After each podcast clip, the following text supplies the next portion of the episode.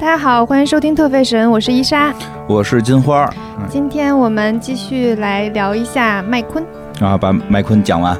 嗯嗯，这个上回啊，上回说到，上回说到他搞了一个这个叫高原强暴的秀，然后这个呃也算是，反正甭管是好是坏，是成为了讨论的话题啊。嗯这个有人很喜欢，有人接受不了，嗯对吧？这个在这之后，这个是喜欢的人会慢慢变多吗？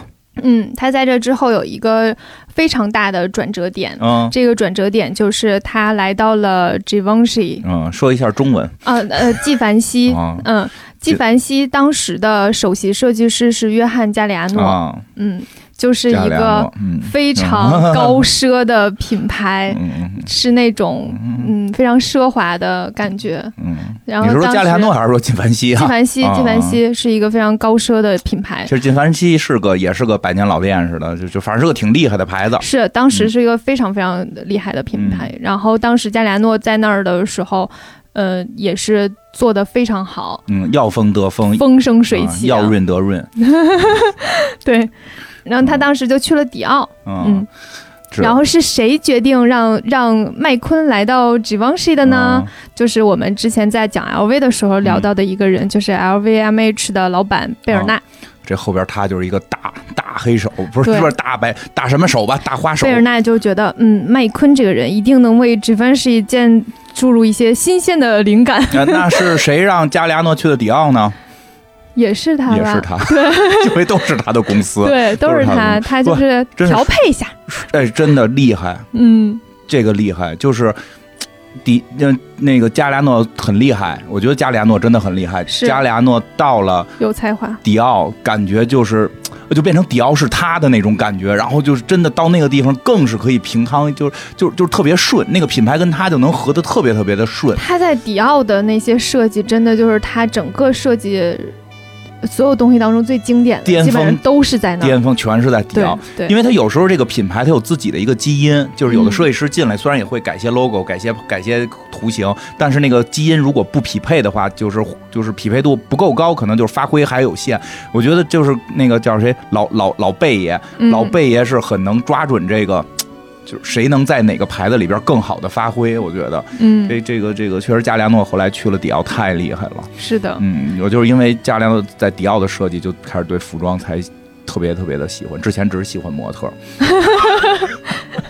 可以。那就是让这个谁让麦昆去了麦昆来 Givenchy，来曼然后昆来替加利亚诺，加利亚诺是神啊，这个对，因为我没有那个时候就已经挺神的了，他就是神。在 时尚界已经是神了。然后当时就是他让让他去接接替他去做首席设计师这件事情，整个轰动了时尚界，嗯，因为他太年轻了，而且气场太不搭了。嗯，就你想他之前的那个，要么就是开膛手杰克，嗯要么就是高原强暴，然后嗯都是那种非常非常抓马的，嗯然后非常夸张的，你看那个还是挺夸张的金。凡但西的包叫潘多拉，多合适啊，都是玩但哥特这嘛。Givenchy 那个时候还是一个就是非常高奢定制的那种，非、非常啊高贵的。我明白你意思，是在这个上头还有点区别对，，差别还是挺大的，所以所有人其实都不是很看好。嗯，但是呢，因为给了他很多钱，那所以哥我我也去啊，他之前都已经穷成那样了，就是那所以一给他很多钱，他特开心，就带着自己的团队去了巴黎。啊，带着团队去的，对。没有说你要单飞，没有没有，带着团队啊把。吉他鼓手都留下，你单飞没这事儿，吉他鼓手 这个在音乐界经常出现呀。对，但是嗯但是其实设计界还是挺团队还是非常重要的。就谁嗯是、谁是版版型，谁是版师，谁是裁缝对，，然后整个啊秀的话，就是这一群人缺一不可。嗯，对，哎，他这这真真是。对。其实乐队也是缺一不可，那老有拆的，你说怎么回事倒？是。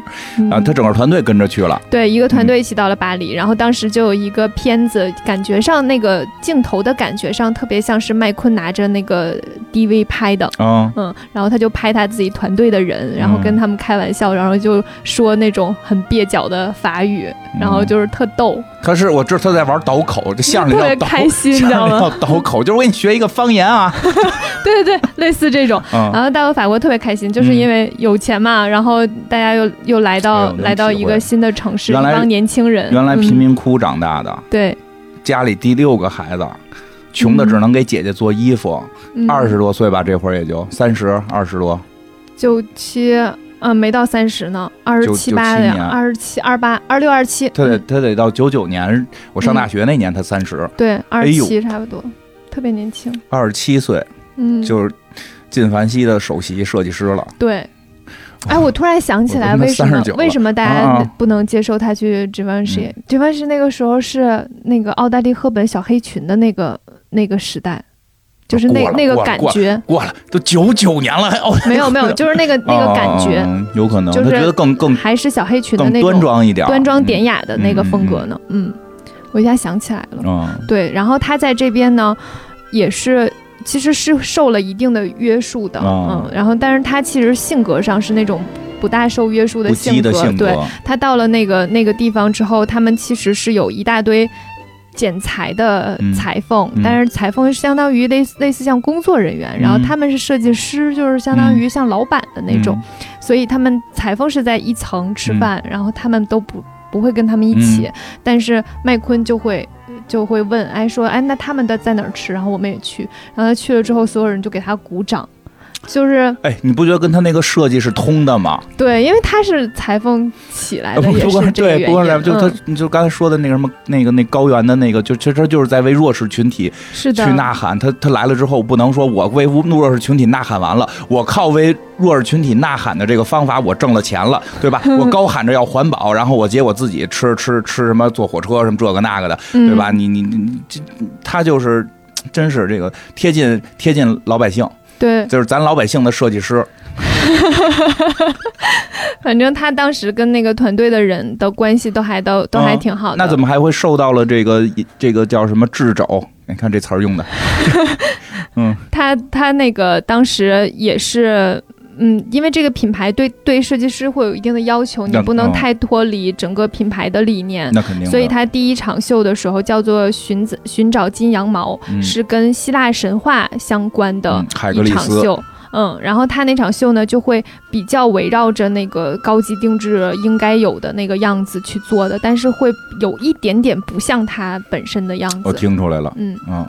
然后，但是，所以他就回，因为他那个时候他还是有自己的品牌的，然后他自己的品牌他就回去办了另一场秀，然后这场秀当时有一个。有一个工作人员分享了一个好玩的事情，就出现了一个意外。他当时的那个整个秀场呢，是有一些很破旧的汽车，然后还有很多火盆儿。嗯，之后就有很多人要挤进来看这场秀，然后挤进来的人就把那个火盆撞翻了。嗯，撞翻了之后，那个火就点燃了现场的一辆破旧的汽车，就是那个汽车里面的油没有清好，就着了。油那个汽车就着了，所有看秀的人都以为是设计好的，然后所有人都不动，你知道吧？让他自己冲上拿灭火器喷，啊，快走快走！大家说这个行为艺术不错呀，这个在服装秀上加行为艺术了。开玩笑，但是实际上它是一个意外，但没有人知道。但现场就烧着了。对，那个就是一直着着，然后后来可能就有工作人员去把那个火灭掉了。我觉得特别逗。然后那那一场秀最后再出来谢幕的时候，然后他穿了一个藏蓝色的耐克的运动上衣。哦，然后就是还挺不还挺不一样的，因为一般情况下设计师在出来谢幕的时候都会穿着就是比较正式的衣服，或者是。比较有设计感的衣服，然后他穿了一个，就是有个耐克的钩子在那里，说到这儿。说到这儿，说一句，那个我们上学的时候说，就是设计师分，就是他好会有好多种分法啊。嗯，比如说这个，反正有一种设计，就是有一种分法，就是设计师分两种，就是穿自己牌子的和不穿自己牌子的。嗯，就是他属于那个不穿自己牌子的。对他属于不穿的。嗯，就是穿耐克耐钩。对。对，然后他后来就他他，所以他一般一边做着那个指望石，一边做着自己的品牌。分裂吗？嗯，分裂这件事情就还好，但是我就会觉得非常累。嗯，因为他算了一下，他一年要做十四场秀。嗯，然后每场秀你你你就最少得有个五十件衣服吧。嗯，你按照五十件来算的话，他就要做七百多件衣服。他他不不算那个整个的那个秀的舞台或者是所有的设计，他就算是简简单的衣服，他要做七百件，嗯，压力特别大，所以这个这个工作量，无论对他还是对他的工作团队都压力非常大，嗯，然后这个时候他就会就是压力会使人产生一些变化。啊，这是对，所以他就有有一些变化。然后他当时在也是因为在那个在法国，然后受就是会有很受到别人的影响，就是这个时候我我感觉他。跟以前会有一些变化，就是他开始受到别人的影响了。嗯，之前他就是一直是个小胖子嘛，就大家都知道他是一个小胖子。嗯，但是时尚界来讲就没有办法接受，不大能接受那超级英雄都不能接受胖，就哪怕就不就哪怕他不是模特，只是个设计师，好像时尚界也不是很不是很能接受，所以他就去做了抽脂手术。嗯，还不是自个儿减肥啊？嗯，对，这都是老佛爷闹的。他又去做了抽脂手术，所以。就是在做完手术之后，就会感觉到他有一些变化，因为之后的秀，在他出场的时候，他又穿了一个那个白色的川久保玲的套装。嗯，就是你在看他之前是一个藏蓝色耐克运动服的时候，和后面川久保玲那个白色的套装，然后整个人特别瘦的那个状况，你就会觉得有一点点不像一个人。我明白你意思，之前还是那个。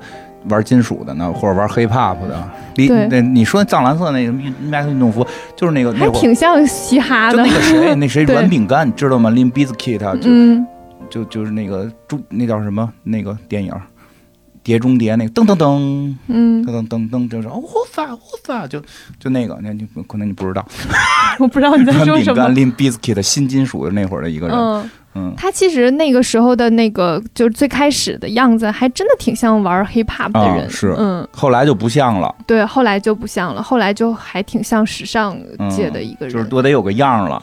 所以他那个时候就很瘦。嗯。在他在纪梵希的这段时间，就有有几场我印象特别深刻的秀，然后我还特意把那个当时秀的景象翻影像翻出来看了一眼。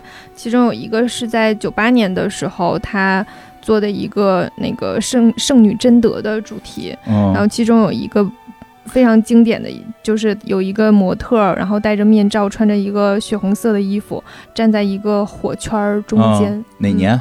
九八年，九八年，圣女贞德是哪年的？我不知道。吕北宋那个，那个也高喊了。哎，他是不是喜欢的片子跟我一样？那个也高喊了，Follow me，都高喊，他就喜欢有高喊。就因为那个确实情绪会特别的饱满，就是就我就一直觉得勇敢的心和圣女贞德，就是它是有某种那个情绪接近的地方啊。不过他是其实听你这意思是是是圣女贞德后边的故事。嗯，圣女因为圣女贞德是为火重生的那种感觉。因为对，因为圣圣女贞德是为了介绍一下，因为圣女贞德我们在这个游戏里边或者什么里经常出现。这圣女贞德是历史上真实存在的，替法国打仗的一个女女英雄，打英国人。嗯，结果呢，这个这个欧洲的这个政治很奇妙，结果法国自己的国王给他出卖了，是为了就是跟英国那个媾和呀，然后这个能够换得很多利益。因为英国人就很很恨这个贞德，然后就。把他给定了个罪。这贞德本来是一个叫什么？这个信这个修女似的这么一个信教的嘛，然后是给定成了是这个这个亵渎上帝这么一个火刑烧死他。就圣女贞德是被烧死的。嗯，就就对，所以其实这个在法国来讲是他们的民族英雄，但是也同时因为法国后来大革命了嘛，人没国王了嘛，就可以痛斥国王罪行。就是他们是有这么一个情绪，其实这个贞德也是一个受害者，他甚至是他们国家的英雄，但是在当年那个时代被并没有被认认可为，就就是当时打的时候被认可，然后马上就被政治给出卖，然后就是全民认为她就是一个女巫，就就还挺惨的。那他是选的这种主题，老有这种劲儿在里头，就是是的，这股劲儿感觉这股抗争啊，这种。弄你，弄你，对他当时那个就是那个那一个画面感特别特别强，他整个那个一个火圈，然后那个女模特在中间，其实视觉冲击力特别强，嗯。就是你看的时候会有一种起鸡皮疙瘩的感觉，还有一个就是他当时在九九年的时候，这个呃我看的那个就是麦昆的那个传记的那本书，然后封面就是打开之后第一个画面就是这场秀的那个画面，当时就是有一个模特穿着一个白色的抹胸裙，然后两边有两个机器，嗯，像机器人一样，然后像那种汽车喷漆的那种机器人一样，然后。里面是一个黑色的漆，一个黄色的漆，然后中间的模特穿着一个，呃，白色抹胸裙，站在一个旋转的木板上，然后它在旋转的过程中，这个这个颜料就会喷射在这个衣服上，然后它就一开始是一个白色的，像白天鹅一样的裙子，然后在整个喷射之后就会有一些图案在上面，它特别有未来感。就是那个画面，当当时就是那个影像上面的表现，就是在两个机器开始喷射的时候，然后呃，那个模特在中间旋转，然后所有人就开始掌声雷动。嗯，哎，就就这个，因为我上上学时候，其实我一直有疑问，我就问过老师，我说这帮设计师不好好弄自己衣服，天天跟这秀上搞什么花活呀？啊，我特别喜欢看 秀。后来老师，我们那个老师就明确的说过，说其实这些设计师他是。他不是最终要去完成一件说的这个，这个怎么讲？就是这个街上的一个女生要穿的这个衣服，它是一个很复杂的一个团队。这个团队里边是有最后把这些东西再落下来的，这个比如版型啊或者什么，所以他们有所谓的走秀款，有普通的正常的这种售卖款。所以设计师一设计这个服装界设计师是要把整个这种美、这种调性，整个这个东西吊起来，而这个。这个东西最后就是走秀，所以说他设计的衣服最后就要在走秀去完成这件事儿。所以秀本身秀的设计和衣服的设计几乎可以说对于品牌来讲是相同重要的，而且所有的几乎重要的设计师都是参与到自己秀里边要怎么走，就这个是包括选模特什么的这些。对对对对，我一直都觉得那个秀其实就是一个艺术作品。对他，嗯，他的这个设计师真正最后展现的时候，不是展现一件衣服。嗯，就是这些大牌的这些设计师，他不是展现一个衣服了，他是展现一场秀。这个秀就是对于你们这次的这个理念的体现，然后对于美的这种阐释，所以是一个整体的东西，而不是一个单一的说，就是一个人过来拍，站在那儿拍一张照就就结束这种。对，嗯。就最近时尚界有一个比较讨论的事情，就是 Chanel 的秀。Chanel 的秀在时尚界一直以奢华著称，他经常是把所有的这些呃编辑啊和时尚界的人士都会请到一个一个像度假一样的方式去参加一个秀，所以大家都会觉得就 Chanel 的秀就是很奢华。他有有一次秀上面就是落了一个火箭，嗯。嗯。是真的火箭，真的火箭，对，所以他其实一直是走那个奢华路线的，但是因为今年疫情的原因嘛，他又做了一个类似像线上的一个秀，呃，特别像拍了。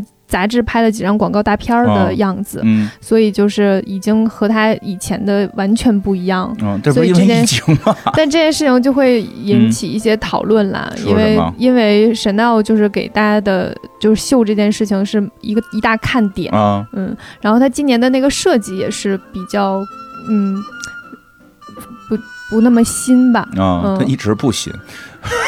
没有，以前还是有一些有一些点会让你觉得不一样的，嗯，然后反正今年今年是一点不一样都没有了。对，今年的讨论就是觉得很平淡的一个，也是因为老佛爷不在了，因为，哎呀，各方面原因吧，反正就是那个很奢华的秀就没有没有办法办嘛，嗯，所以大家对于秀的期待还是非常高的，是的，是的，对，因为我特别喜欢看。秀太重要了，就是它会，它会非常全方位、非常立体的给你展现一个一个概念，然后那个衣服是其中的一个部分。对对对，对，你就这么看，你要这么看，所以服装设计师跟秀是息息相关的，他不是只是一个裁缝了，他到了，他他已经点了第三第三系天赋了，他不是光前两系了，对。但是麦昆在 Givenchy 的话，还是会受到很多限制，因为他整个的风格会就一直和那个 Givenchy 的风格就有一点点不搭，嗯，所以它其实所有的。才华更多的都是展现在他自己的品牌上，然后这个时候呢，就是 Gucci 就来跟他聊，就是 Gucci 呢当时是一个集团，就是现在叫开源集团，它不是一个品牌。然后他当时那个 Gucci 集团就过来跟他沟通，说我可以给你呃百分之五十的股份，然后你就可以有这个设计的自主权，然后这样的话你就来来我们集团来来工作吧。嗯，就是等于收购他的那个品牌麦昆这个品牌。对对对，是的。然后让他可以去，呃，就是专心的做他自己的品牌。你也就不用再说的打好几份工这种感觉了，就是我给你收购了，同时我还让你负责，你你还是拿这个股权多的，你自己可以自自自自己什么？哎呀，看照嘴了，自主自己，哎，真是难说。自主设计，哎，自主设计自己的这个品牌，你把这个，你把这个麦昆弄好了就行。对对，所以对他来讲是一个非常好的机会。对，就挣了钱分我一半，怎么做你看着办。小伙子，我觉得你行。挣钱分我一半，这个真的是是吧？就是这意思呗，就是你怎么弄都行，我就是觉得你行，就是挣钱分我一半，然后我先给你一笔钱收购你，你也不用说你这员工怎么愁的这种事儿了。对，然后他就从法国离开，回了伦敦。就回到了一个他特别熟悉的地方，嗯，但是他那个时候仍然是工作的那个压力还挺大的。这个也能理解，自己的牌子了，别弄砸。对，这就是我特别懂，这我也特别。你看你怎么讲我都懂，这我也特别懂。前一段吧，我在那个咱们前公司上班，挣着公司的钱，压力也很大，然后还得。抽出功夫弄自己节目，然后后来有一天突然决定就是只弄节目了，然后这个就离开了公司，嗯，这个压力只是变得更大了，因为做自己的事情，因为你做自个儿的事情，就会有一种你永远不知道什么叫做做好，就就就是真的就是我准备节目就就都是会准备到录节目的前一个小时，最后一个小时用来调整心态。就是因为你总会觉得有更多东西可以看到，更多就你就就就是这种压力变成无止境压力。对，真的是。我现在准备麦昆这一集是。其实我觉得你看看纪录片，压力特别大。本身你就知道，你看看纪录片完事儿，还看一本书、半本画册，哭两鼻子。嗯。就是因为你每次看的时候的发现的点都是不同的，就比如说纪录片，我以前在看的时候，其实就在就在看，就是他的一个历程是怎么样，然后他在做那些秀的时候是怎么想的，大家对他的评价是怎么样。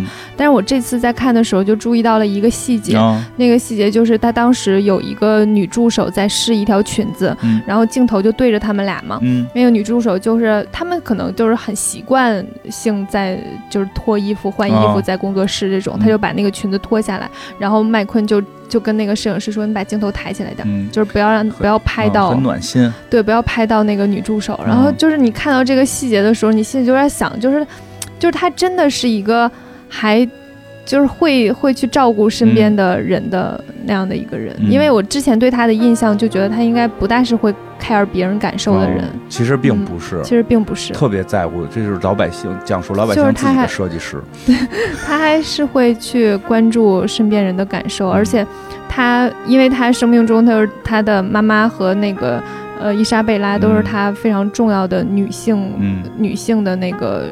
存在吧，所以他对于女性会有一会有会很尊重，嗯。嗯，然后会很很愿意替他们去表达一些什么。所以反正弄自己牌子这真的压力就更大，对，而且你这要搞砸了，你是不愁吃。嗯，对他下面有一个团队，你团队呢一直跟着你混的这些人，他一直都特别辛苦，然后他的朋友们都会，就包括他的那个呃朋友，还有一些助手都会去劝他说可以稍稍微休息一下，但是他一直又说我不能休息，因为我下面有五十个人，就是他团队大概有五十个人，就这五十个人都要吃饭，嗯，就是如果我休息的话，那他们干什么？对，因为他休息，他拿着钱了，对，但是底下人怎么办？这太暖心了，就是他的压力还挺大的，他把自己就是还挺。逼到一个角的那种，我觉得这种就是 确实，如果不好调控心态，真的会给自己逼得太狠。对，是的，他其实整个经历上会有受很多人的影响，然后再加上他自己和周围人对他的影响，会出现一些矛盾。而且我觉得跟他的跟他的天生的性格什么的，就跟他的这个出身都有关系。他会他你包括他的很多作品，他都是说从下在在。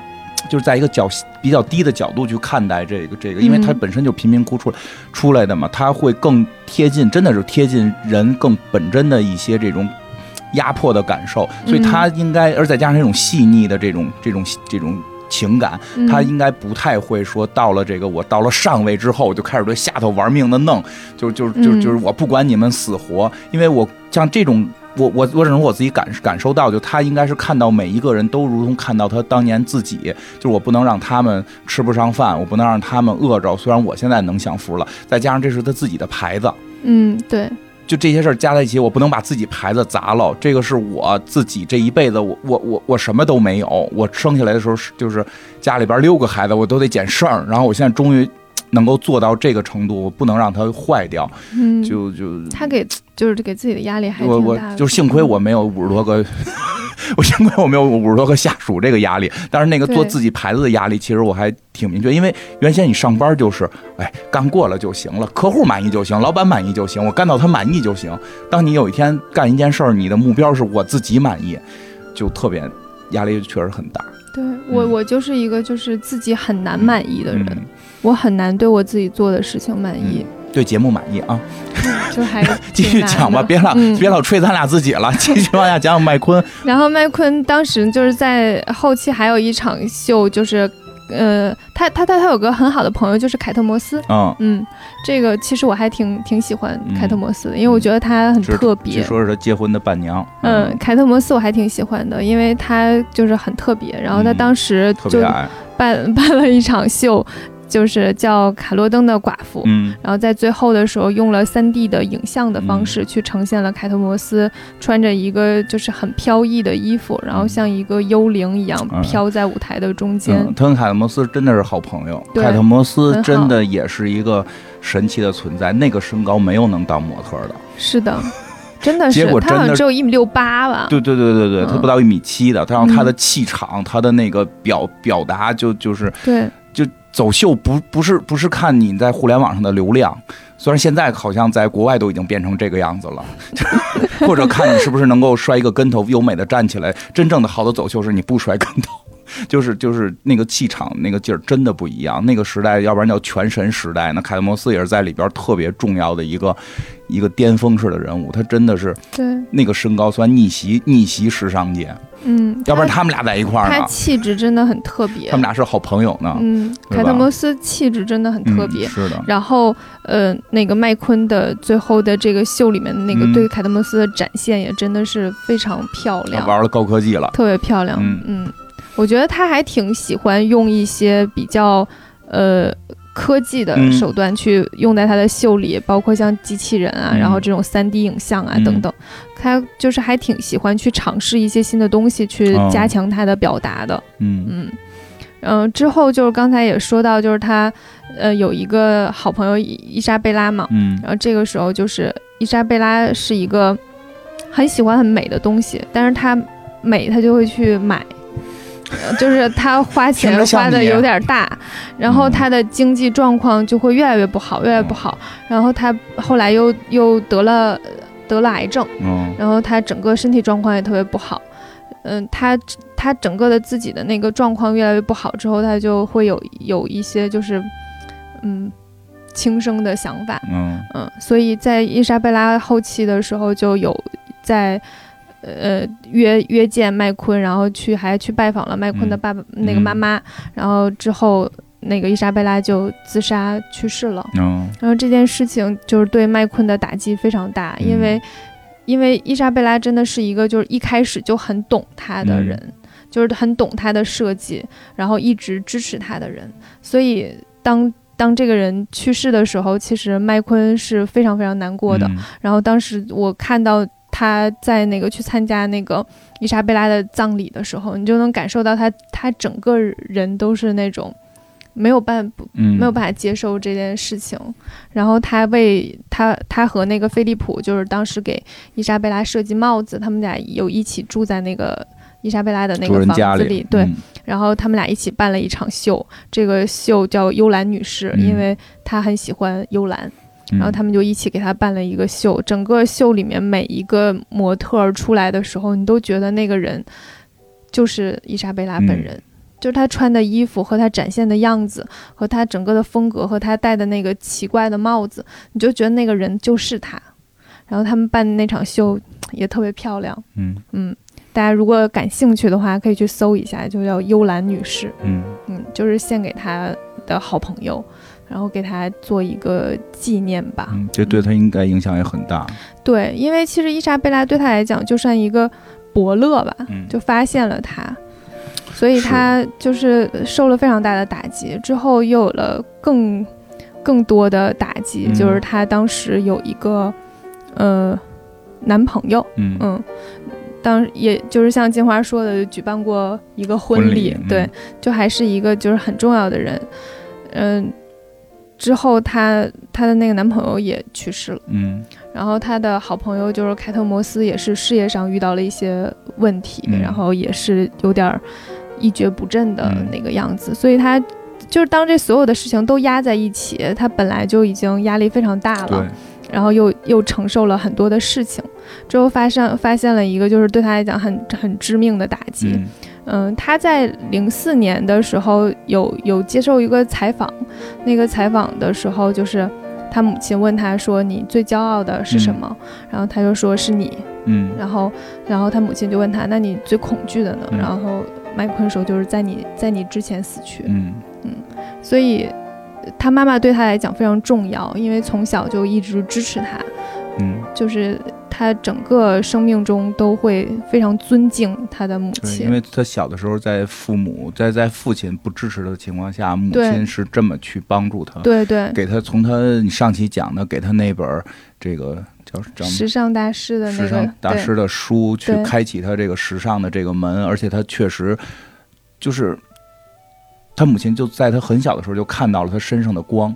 对，嗯，而且他母亲也在给他很多光。对，就是我看到你的光，我会一直会支持你。这个麦昆非常尊敬他的母亲，就是你想麦昆给别人的感觉就是他叫时尚界的坏小子嘛，但是他跟他的就是合作合作的这些团队去见到他妈妈的时候，他的他的朋友说了脏话，他会制止他朋友说不要在我母亲的面前说脏话，就是他非常非常尊敬他的母亲。然后，在就是一零年的时候，他他母亲就去世了。嗯，所以这一系列的事情就包括他的朋友，然后他的母亲，在就是慢慢离开他，然后他自己也有一些就是身体上的问题。嗯，就这一系列的打击都都会让他有一点喘不过气的样子吧。然后他当时发了一条推特，上面写的就是那个。生活还是要继续，嗯，但是那句话你就会感觉到他其实是在跟自己说的，对，对，他是想他是在鼓励他自己，但是他他为什么要鼓励自己？就是因为他真的做不到，嗯，就是这句话意思就是我必须努力才活活着，就我努力是为了活着，而不是说努力事业这些事儿了，对，因为这么听起来就是最关键的就是懂他的人都相继的去世。或者说，这个好朋友由于事业的问题，也也都是忙不过来，就是都没有，没有人再能够去让给他一个环境，让他去把这些东西去抒发出去了。对，其实其实对于我，我觉得麦昆来讲，他就是每个人人生都会有一些很重要的东西吧。然后麦昆对他来说，就是爱对他来讲是非常非常重要的。他在他的胳膊上有一个刺青，这个刺青上面的那个文字就是“爱不是用眼睛来看，而是用心来感受的”。然后这句话最后也也也刻在了他的那个墓碑上，就是他的墓志铭。然后就是他，我我我当时看到这句话的时候，就是想到了，就是《小王子》里面有一句话，就是当时狐狸告诉小王子说。嗯，有有真正真正本质的东西是用心才能看得清楚的，嗯，眼睛是看不见的。对，对，我想那个东西可能就是跟爱相关的东西。然后他其实失去的不仅仅是两个人，他失去的是两个他深爱的人。嗯，然后他会在接下来的，他会觉得他的生命中最重要的东西没了。嗯，然后。就有一种就是那个那个世世界上最爱我的那个人已经离开了的感觉，所以他在他母亲的葬礼的前一天就选择在自己的公寓里自杀了。嗯，所以设计师这个行业其实有的时候是一个。嗯，他现他一定是一个很需要天赋的，因为设计师他会对于外界的感知更加敏锐，因为他整个的情感会比别人更加细腻，他能感知到更多，所以他就能够再通过自己其他的天赋去用艺术，就是艺术的方式去表达出来。但这些前提都是有一些敏感啊、细腻啊作为他的前提，但是因为也因为。敏感和细腻，他对于很多痛苦和绝望的情绪也会和也会更加的放大。然后就是，就我的感觉就是，可能人就是这样，你所有的性格就会有一些两面性，他会带给你一些东西，但是也会对你造成一些负面的影响。对他主要是真的是打击接受的，就是很多事情发生在一起了。对，哪怕是放缓一些，可能都还好，因为其实从他发的推特来讲，他是希望自己能够继续下去的。嗯，但是真的就是连连的打击，确实会有时候会让人太绝望。对，嗯因为他就是因为他比别人要更敏感一些，他不是说，因为也也是因为他敏感，所以他能够表达出更多的东西。然后那那些人真的对他来讲实在是太重要了，他其实你能感受到，他也想要就是重新振振作起来，他也想要去让生活继续下去，但是他他做不到。有的时候就是有有有人有说法是说他当时得了抑郁症，但是因为也没有去去诊断或者怎么样，所以也也不确定。很难说，就跟医生那会儿跟我说的似的，你没有抑郁症，就是最近事儿比较倒霉。嗯，就就因为确实遇到的太。刺激太激烈了，对。然后他当时是身边也可能也没有人能够，对，去去跟他开导他一下，因为他重要的人就一瞬间全都不大好。嗯嗯，这个其实还也是没办法。所以我我对于麦昆的很多很多心里，就是我我一方面能够能够去体会到他很多孤独感。嗯嗯。就是那些懂你的人，对他来讲是那些懂你的人都都不不在了，然后他会感觉到很那种很莫大的孤独感。然后另一方面就是我我对于外界的感知也还挺强的。嗯嗯，我就有的时候这些感知会让我觉得特别的累。嗯嗯，能体会到。对，因为。感知太多，你就会想的比别人多，嗯，想的比别人多，你就会更累一些，你就没有办法做到那些很心大的人，然后看很多事情就很淡然。有的时候别人劝你的时候，就会说：“哎呀，看开点啦，这种事情都会过去的。”我们其实都知道事情会过去的，都知道看开点会让自己更开心点，但是就是很难。嗯，多陪陪吧。所以像麦昆也是，就是他，他也。他也希望自己能看开点儿，嗯，但是有的时候会做不到。这时候可能就是去跟身边的朋友聊聊吧，嗯嗯，就是还是会有，还是会有很多好的、美好的东西的。他当时其实还有一场秀没有没有完成，嗯，如果说当时把自己的重心稍微去调整一下。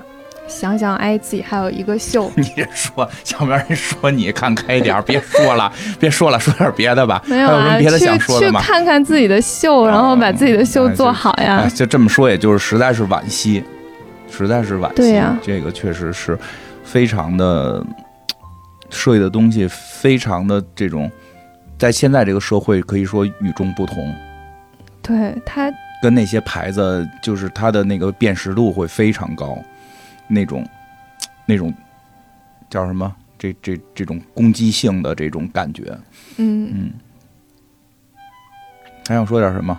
没什么想说，要不然哭一会儿，缓缓情绪，缓缓情绪，再再总结总结嘛。嗯，我没什么总结了。行吧，那这期先这样，再见吧。我哄哄他去。好，谢谢大家，再见。